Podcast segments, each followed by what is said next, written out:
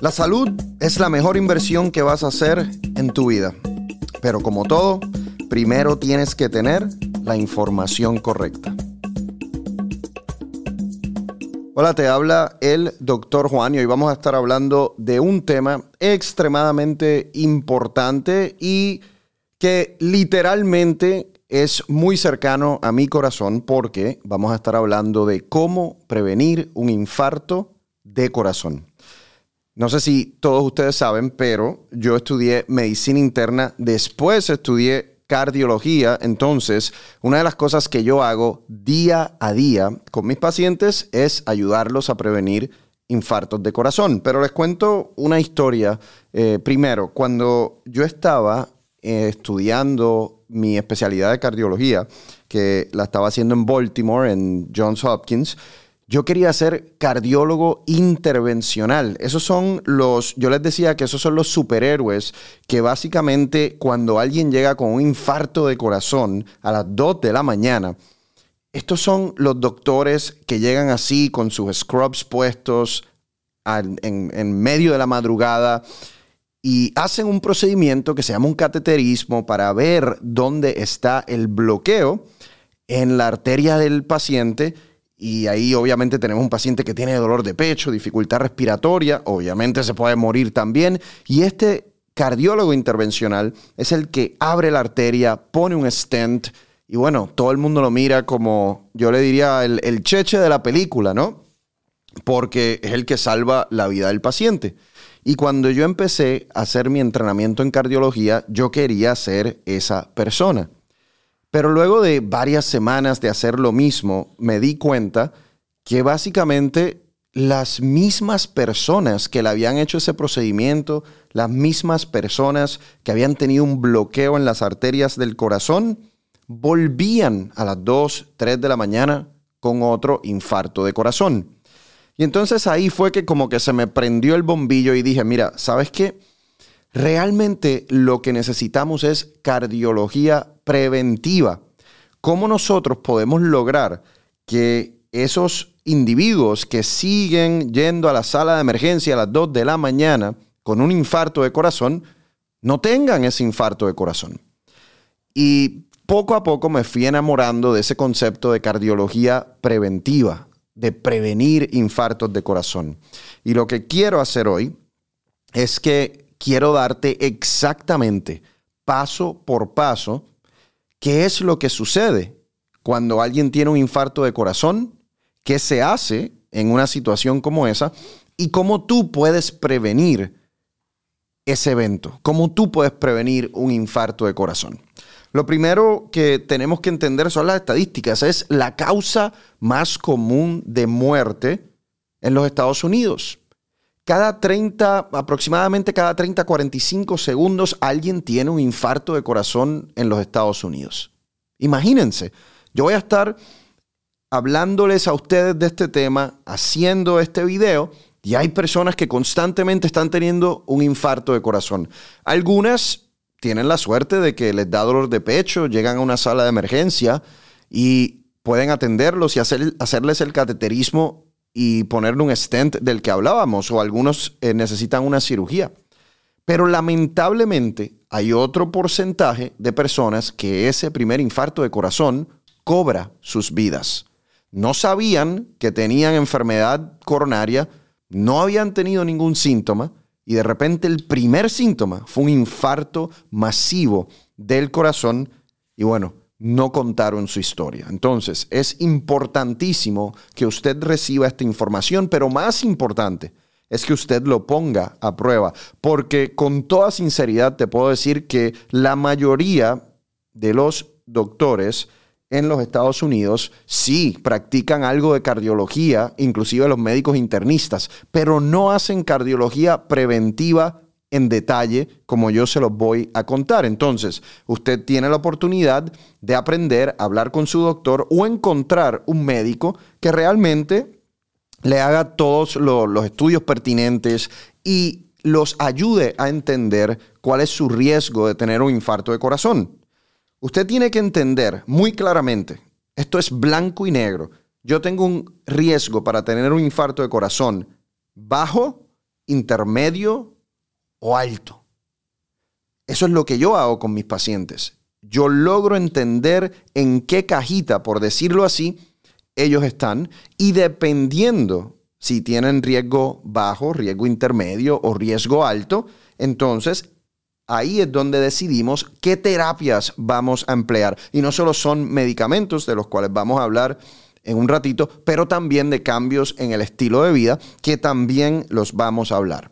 Pero lo primero que usted tiene que entender, además de esa estadística, que cada 30, 45 segundos alguien está teniendo un infarto de corazón y usted no quiere ser esa persona, lo que tiene que entender es cómo se va desarrollando este proceso. Nadie tiene un infarto de corazón de la noche a la mañana. Esto es un proceso que se va desarrollando de manera silenciosa, de manera silenciosa, y usted no lo sabe porque no tiene síntomas. Usted puede tener placa en las arterias del corazón y simplemente no lo sabe. ¿Cómo ocurre ese proceso? Poco a poco, mientras nosotros vamos creciendo, porque los niños no van a tener placas en las arterias del corazón, pero poco a poco, mientras nuestros estilos de vida se van desarrollando, ahí es donde vienen los problemas. Y lo primero que usted tiene que entender es cuáles son esos factores de riesgo que van a llevar a la deposición de placa en las arterias del corazón. Número uno, algo muy común obviamente, sobrepeso y obesidad. Medimos el sobrepeso y la obesidad con el índice de masa corporal. Un índice de masa corporal de 25 a 30 es sobrepeso, más de 30 es obesidad. Eso usted lo puede buscar en internet muy fácilmente. Usted escribe índice de masa corporal, le va a pedir su estatura, le va a pedir su peso y le va a dar un numerito. Si usted está entre 20 y 25, usted está bien, tiene su peso ideal. 25 a 30, usted está sobrepeso y más de 30, bueno, pues eso es compatible con obesidad. Cuando usted tiene sobrepeso u obesidad, la grasa que está en, ese, en esa área abdominal esa grasa es proinflamatoria, causa inflamación y esa inflamación eventualmente llega a las arterias del corazón. Entonces, el primer factor de riesgo es la obesidad, uno importante. Número dos, otro importante en nuestra comunidad, particularmente en nuestra comunidad hispana, es la diabetes, el control del azúcar en la sangre. La diabetes también causa inflamación en las arterias del corazón y ya le voy a decir cuál es el resultado de esa inflamación en esas arterias del corazón. Número tres, otro factor de riesgo, hipertensión arterial. Cuando tu presión sanguínea está por encima de 140 sobre 90 constantemente, usted tiene hipertensión arterial. Su corazón está trabajando de manera más fuerte. Hay inflamación. La hipertensión arterial puede venir de un componente familiar, también puede venir de su dieta, que vamos a hablar en un ratito porque consume demasiado sodio, demasiada sal. Cuarto factor de riesgo, que yo pienso que en, estos días no sé cómo todavía hay gente que lo hace, pero sí hay gente que lo hace, y es el fumar. El fumar causa demasiada inflamación en las arterias coronarias, Así que una de las cosas mejores que usted puede hacer para prevenir infartos de corazón es dejar de fumar. Factor de riesgo número 5, nos vamos al colesterol. Hay varios tipos de colesterol. El colesterol malo, que es el LDL. Cuando usted tiene un colesterol malo alto, eso es un factor de riesgo, causa esa inflamación también en las arterias del corazón. El HDL, eso es colesterol bueno. Ese es el que te protege. Eh, usualmente un LDL, un colesterol malo por debajo de 100 es bueno. Un HDL, colesterol bueno en hombres más de 40, en mujeres más de 50. Esos son parámetros más o menos para que usted tenga una idea. Ya usted va a ver cuando yo le explique un poquito más a fondo que todo depende de cómo nosotros entendamos su riesgo particular. Otro factor de riesgo, triglicéridos altos. Cuando usted tiene los triglicéridos altos, eso también eh, causa inflamación en las arterias del corazón. Entonces, tenemos esta gama de factores de riesgo. Ah, se me olvida uno importante, el no hacer actividad física. El no hacer actividad física, el sedentarismo, también es un factor de riesgo para desarrollar, desarrollar infartos de corazón. Lo que yo te llevo diciendo es que cada vez que tú tienes estos factores de riesgo, te lo dije hace poco, causa inflamación en las arterias del corazón, causa inflamación específicamente en la pared y eso se llama disfunción endotelial. El endotelio es la pared de las arterias. Usted imagínese que cuando hay inflamación en esa área se forman como unos huequitos en la pared de la arteria. Y lo que sucede después es que las partículas de colesterol entran por esos huequitos y poco a poco se juntan con células inflamatorias y van creando placa. Esa es la placa amarilla que usted ha visto en muchísimas fotografías, que usted ha visto en diferentes oficinas de doctores, porque hay doctores que te las enseñan como para asustarte. Eso no es mi estilo, mi estilo es educarte para que tú tomes las decisiones correctas. Se va formando esa placa amarilla. Tú no lo, no lo sientes. La enfermedad coronaria, la placa en las arterias del corazón se va formando de una manera completamente silenciosa. No te da dolor de pecho al principio, no te da un infarto de corazón al principio, y si tú no te das cuenta que eso está ocurriendo, y ya mismo te voy a decir cómo te puedes dar cuenta, pero si no te das cuenta que eso está ocurriendo, esa placa puede seguir aumentando en esa arteria coronaria, en esa arteria del corazón, que es la que le lleva sangre y oxígeno al músculo del corazón. Si esa placa continúa creciendo, dos cosas pueden pasar. Puede obstruir la arteria, en más de un 70% y usted desarrolla síntomas de dolor de pecho. O peor aún, esa placa se puede romper. Cuando esa placa se rompe, por definición crea un coágulo y la arteria se puede obstruir un 100%. Eso es un infarto del corazón. Un infarto de corazón es cuando la placa que usted tiene en esas arterias se rompe causando un coágulo que lleva a un infarto de corazón. Eso es lo que estamos tratando de prevenir. Ya cuando alguien tiene un infarto de corazón, es interesante. Las mujeres, los hombres pueden experimentar síntomas completamente distintos. Un hombre que tiene un infarto de corazón usualmente presenta con dolor de pecho en el lado izquierdo, opresivo o en, el, o en el centro del pecho, dolor que se irradia al brazo izquierdo, a la mandíbula, dificultad respiratoria, sudoración, hay que llamar al 911. De inmediato hay que llamar al 911.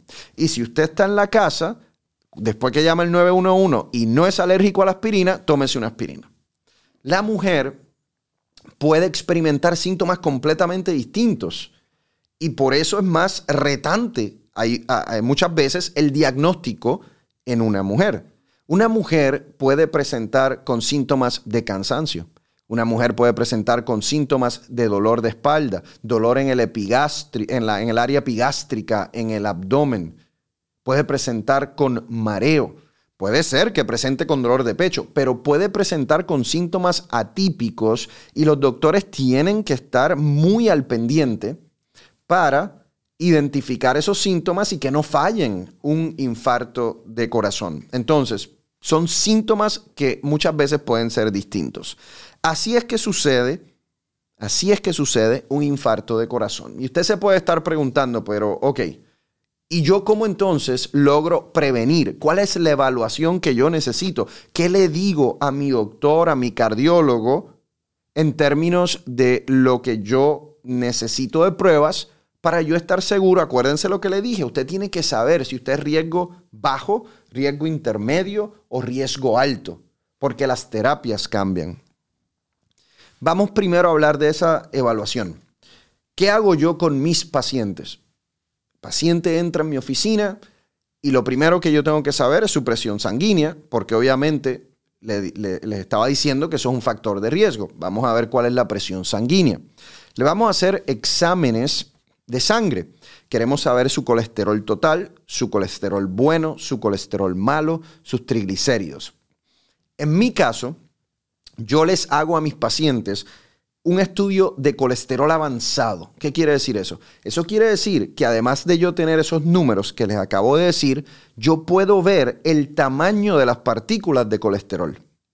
Personas que tienen partículas de colesterol pequeñas, esas son las partículas que, como les explicaba antes, tienen más probabilidad de entrar en la arteria, porque son pequeñitas, entran por los huequitos que yo les decía que habían sido causados por los factores de riesgo y la inflamación. Las partículas de colesterol grande no es tan fácil que entren por esos huequitos, se quedan en su sangre dando vueltas por ahí y eso no tiene ningún tipo de daño, no tiene problema. El problema está cuando hay mucho colesterol malo, el problema está cuando hay inflamación y el problema está cuando esas partículas de colesterol son pequeñas. Y ya yo sé que usted se debe estar preguntando, pero bueno, eh, eh, ¿cómo, yo, ¿cómo yo puedo tener partículas de colesterol grande? El tamaño importa. Tamaño importa. ¿Quieres que te diga? El, la manera de poder mantener partículas de colesterol grandes es básicamente manteniendo un peso ideal, asegurándose que el azúcar en sangre está normal, porque la diabetes tiende a disminuir el tamaño de las partículas, a no fumar, y lo último, quizás lo más importante para tener partículas de colesterol grande, es hacer ejercicio aeróbico. Es la mejor manera de tú poder darte la oportunidad de tener partículas de colesterol LDL grandes. Le hago toda esa prueba para yo entender quién es mi paciente desde el punto de vista metabólico. Después de eso, le hago un ultrasonido del corazón para ver y asegurarme del que el corazón está funcionando adecuadamente, que las válvulas del corazón están funcionando adecuadamente. Y luego le hago dos estudios que son críticos, son importantes desde el punto de vista de cardiología preventiva y de prevenir infartos de corazón. Uno de ellos es un ultrasonido aquí en el cuello, en las arterias carótidas, porque yo quiero ver si la persona ya tiene placa o no, si está desarrollando placa o no. Acuérdense, eso ocurre de manera silenciosa. Si yo no miro, no voy a saber. Eso me da una idea del riesgo de esa persona de tener un derrame cerebral en el futuro. Y luego le hago quizás el estudio más importante desde el punto de vista de eh, prevenir infartos de corazón y es una tomografía computarizada de las arterias del corazón. Un CT scan de aquí a aquí. Tarda cinco minutos, casi no tiene radiación, tiene menos radiación que un mamograma, no hay que inyectar contraste, es un estudio que se hace rápido. Pero cuando yo le hago ese estudio a mis pacientes, que se lo hago cada cuatro años, yo puedo ver la deposición de placa en las arterias del corazón. Y no solo lo puedo ver, con un software específico yo puedo cuantificar cuánta placa tienen. Y eso se llama el Coronary Calcium Score, la puntuación de calcio coronario. Les explico, la mejor puntuación es cero. Cuando yo miro y yo no veo placa, esa puntuación es cero. El riesgo de esa persona tener un infarto de corazón en los próximos cuatro años es como de 0.3%. Una persona de bajo riesgo. Pero si ya yo estoy viendo ese, ese heart scan, ese, esa tomografía computarizada del corazón y yo veo placa, empezamos a cuantificar esa placa. Es fácil hacerlo. Eso te lo hace el radiólogo. Una puntuación de 1 a 99 es riesgo leve. De 100 a 399, riesgo moderado. Más de 400 es riesgo alto. Escuche bien esto. Si usted es una persona, digamos que usted tiene 50 años, 45 años, usted no tiene ningún síntoma. Usted se hace este estudio del calcio coronario y usted tiene una puntuación mayor de 400, usted tiene el mismo riesgo de tener un infarto de corazón que alguien que ya tuvo un infarto de corazón. Entonces es información valiosa que la mayoría de los doctores no están utilizando para poder entender el riesgo de una persona tener un infarto de corazón. Entonces ya yo tengo toda la información que tengo. Una persona que tiene una puntuación de cero, no tiene placa aquí, ya yo sé que es una persona de bajo riesgo. Una persona que tiene una puntuación de más de 400 es una persona de alto riesgo. ¿Qué tengo que hacer yo con esa persona? Bueno, tengo que asegurarme que su presión sanguínea está excelente. Tengo que asegurarme que su colesterol malo, LDL, está por debajo de 70. Tengo que asegurarme que sus triglicéridos están por debajo de 150. Tengo que asegurarme que su azúcar está controlada. Digamos una hemoglobina glucosilada de menos de 5.7%. Tengo que asegurarme que tiene un peso ideal. Si hay que perder peso, hay que perder peso. Hay que hacer todo lo posible en esa persona que tiene una puntuación de más de 400, bajar la inflamación en las arterias del corazón para bajar el riesgo de tener un infarto de corazón. Yo he tenido pacientes que están vivos hoy, que tienen una puntuación de calcio coronaria por encima de 1000. La placa no te mata. Cuando la placa se rompe, eso te mata. Eso es lo que te da un infarto de corazón. Pero para nosotros tratar de evitar eso, tenemos que controlar los factores de riesgo que ya te enseñé. Tenemos que bajar la inflamación en las arterias coronarias para que esa placa no se rompa y cause un infarto de corazón. Esa es una evaluación completa. Ahí tú conoces exactamente quién es cada persona en términos de tener un infarto de corazón. Eh, un, infarto de corazón se puede prevenir. Aunque tú no lo creas, un infarto de corazón se puede prevenir si se hace el proceso adecuado. Y obviamente una vez se identifican los factores de riesgo y el riesgo de cada persona, obviamente el paciente tiene que poner de su parte. Si hay que perder peso, hay que perder peso. Si hay que tomar medicamentos, hay que tomar medicamentos. Ojo, una persona que tiene placa en las arterias del corazón es una persona que va a necesitar, si no es alérgico, una aspirina de bebé. La aspirina de bebé de 81 miligramos lo que va a hacer es que va a evitar o tratar de disminuir el riesgo que se rompa esa placa, se forme el coágulo y tengas un infarto. La persona que tiene mucha placa en las arterias del corazón también va a necesitar un medicamento para el colesterol, una estatina. Y aquí a mí siempre, siempre me da un poquito de, de gracia a los pacientes porque en la internet usted lee una cantidad de cosas, cosas que muchas veces no hacen sentido, pero las personas muchas veces se lo creen. Y por alguna razón yo he tenido pacientes que me dicen, doctor, yo vengo aquí, pero quiero decirle de antemano, yo no los conozco todavía, quiero decirle de antemano que yo no me voy a tomar una estatina. Y yo le digo, bueno, yo no sé si tú necesitas una estatina o no, vamos a pasar por el proceso y yo te aseguro que cuando yo te enseñe, si es que tú tienes mucha placa en las arterias del corazón, tú tomas la decisión. Pero yo te voy a recomendar que si ese es el caso, te tomes una estatina, un medicamento para bajar el colesterol, porque eso te protege de tener un infarto de corazón.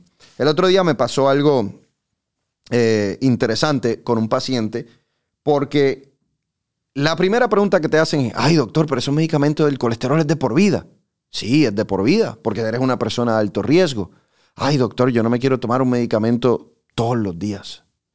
Sin embargo, ese mismo paciente que estaba en este proceso de perder peso, estaba utilizando uno de los medicamentos nuevos que se llaman GLP-1s, el Ozempic, el Wegovy, el Monjaro, para perder peso.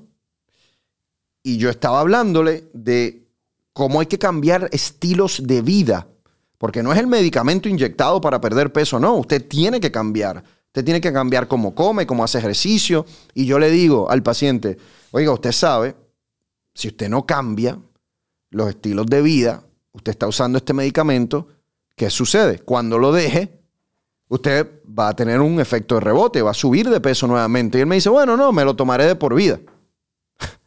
y yo le digo, ok, ese medicamento sí te lo puedes tomar de por vida, que es un medicamento nuevo, es un medicamento que realmente no necesariamente está disminuyendo tu riesgo de muerte o de infarto de corazón, pero la estatina, el medicamento para el colesterol, que lleva más de cinco décadas en el mercado, que hay miles de estudios que sugieren que puede disminuir el riesgo cardiovascular, el riesgo de tener un infarto del corazón, ese no se lo quiere tomar de por vida. Entonces, es interesante porque el ser médico no solamente tiene que ver con diagnosticar, con hacer exámenes y explicárselos a los pacientes, tiene que ver también con lidiar con la psicología de cada paciente. Ese paciente estaba dispuesto a tomarse un medicamento por toda su vida para verse flaco, pero no estaba dispuesto a tomarse un medicamento todos los días para prevenir un infarto de corazón. Interesante, ¿no? Entonces, hay terapias que son importantes para uno, disminuir el riesgo de infarto de corazón. Ya te dije aspirina, ya te dije medicamentos para el colesterol cuando el candidato eh, cumple los criterios. Hay personas que van a necesitar medicamentos para controlar su presión sanguínea. Hay personas que van a necesitar medicamentos para controlar el azúcar en sangre. El juego, para ganar este juego hay que controlar los factores de riesgo. Eso es lo que te lleva a prevenir un infarto de corazón. Dieta. ¿Cuáles son las dietas que pueden llevar? Miren, hablemos de estudios científicos. Los estudios científicos demuestran que una dieta mediterránea es una dieta que disminuye el riesgo cardiovascular de manera significativa. Todos ustedes pueden ir al internet y ver la pirámide de la dieta mediterránea. Usted sabe, casi nada de carne roja, mucho pescado, mucho producto integral, un poquito de alcohol. Usted lo puede ver. Vaya y vea esa dieta mediterránea en el Internet hay estudios que demuestran que disminuye el riesgo cardiovascular. La otra dieta es un poquito más difícil seguirla, pero es bien antiinflamatoria. Es una dieta basada en plantas, plant-based, bien antiinflamatoria y logra hasta cierto punto revertir placa en las arterias del corazón. Eh, lo que sucede es que hay personas que la hacen de manera equivocada y en vez de consumir proteína de planta suficiente, lo que hacen es que comen demasiados carbohidratos y engordan, el azúcar sube. Entonces, si van a hacer una dieta basada en plantas, hay que hacerla bien. Esas dos dietas tienen buena, eh, buenos estudios que apoyan su uso cuando usted quiere disminuir el riesgo cardiovascular. El ejercicio, importantísimo. Usted tiene que hacer ejercicio. Desde mi punto de vista, trate de hacerlo todos los días. Trate de dar 10.000 pasos por lo menos todos los días. Esos son 3 o 4 millas. Pero si puede hacer más ejercicio, mejor los vicios son importantes. Tiene que tener cuidado con el exceso del alcohol, obviamente el cigarrillo, para poder al fin y al cabo disminuir la inflamación en las arterias del corazón. Bueno, esa es la evaluación. Esos son los tratamientos. Pero lo importante que le acabo de decir es, no todos somos iguales. Yo no puedo tratar a dos personas iguales. Si usted, por ejemplo, tiene un colesterol malo, de 150 y yo tengo un colesterol malo de 150 y hacemos la tomografía computarizada del corazón, el Coronary Calcium Score, y usted no tiene placa, pero yo tengo una puntuación de 300, yo tengo placa moderada. ¿Cómo un doctor nos va a tratar de la misma manera? No hace sentido que nos den un medicamento a los dos. Usted no tiene placa. En su caso, yo no lo pongo en medicamento. Yo le digo, oiga, vamos a tratar de disminuir ese colesterol malo con la dieta, haciendo ejercicio, cambiando su vida. Pero yo, que ya tengo una puntuación coronaria de 300, yo necesito aspirina, yo necesito una estatina para disminuir mi riesgo de tener un infarto de corazón. Entonces, uno de los mensajes que quiero que se lleven hoy es, cada persona es un mundo en términos de cardiología preventiva. Y si su doctor no está investigando lo suficiente. No, no está entendiendo ese mundo. No está entendiendo los factores de riesgo. No está entendiendo en qué cajita usted está. En la de bajo riesgo, riesgo intermedio o riesgo alto. Esto, como decimos en inglés, no es rocket science. Es fácil. La cardiología es fácil. Por eso yo hice cardiología. Es fácil. Pero hay que hacerlo. Hay que tener la evaluación adecuada hay que hacerse los estudios adecuados y luego hay que seguir un plan adecuado de estilo de vida o cambios de estilo de vida y los medicamentos necesarios. No se trata de tomar medicamentos si no se necesitan. Usted, cuando entiende su riesgo, usted sabe quién es usted desde el punto de vista cardiovascular. Y usted sabe si necesita medicamentos o no, obviamente de la mano de su médico. Así que esa es mi vida, para que ustedes sepan. Esa es mi vida todos los días. Yo hago esto todos los días. Entra un paciente y mi labor es entender su riesgo cardiovascular y prevenir infartos de corazón. Como yo le digo a los pacientes cuando salen de mi consultorio, no vayas a tener un infarto de corazón que me vas a hacer quedar mal. Así que, y si lo vas a tener, que sea a los 95 años. Una larga vida. De esto se trata la cardiología preventiva. Acuérdense, causa principal de muerte, se puede prevenir. Espero que toda esta información les ayude a ustedes y no solo a ustedes, a su familia, a sus amigos, porque usted también puede llevar este mensaje. No es un mensaje difícil, es el mensaje de cardiología preventiva. Es un mensaje de tener una mentalidad que es que no sea reactiva, que sea preventiva. Usted no quiere tener dolor de pecho, usted no quiere tener dificultad respiratoria, usted no quiere tener 100 libras sobrepeso para tener esta mentalidad de prevención, porque ya eso es reactivo. Usted tiene que hacerlo hoy, lo tiene que hacer ahora, tiene que asumir esta postura. Porque no hay nada, nada, nada más importante en este mundo que su salud.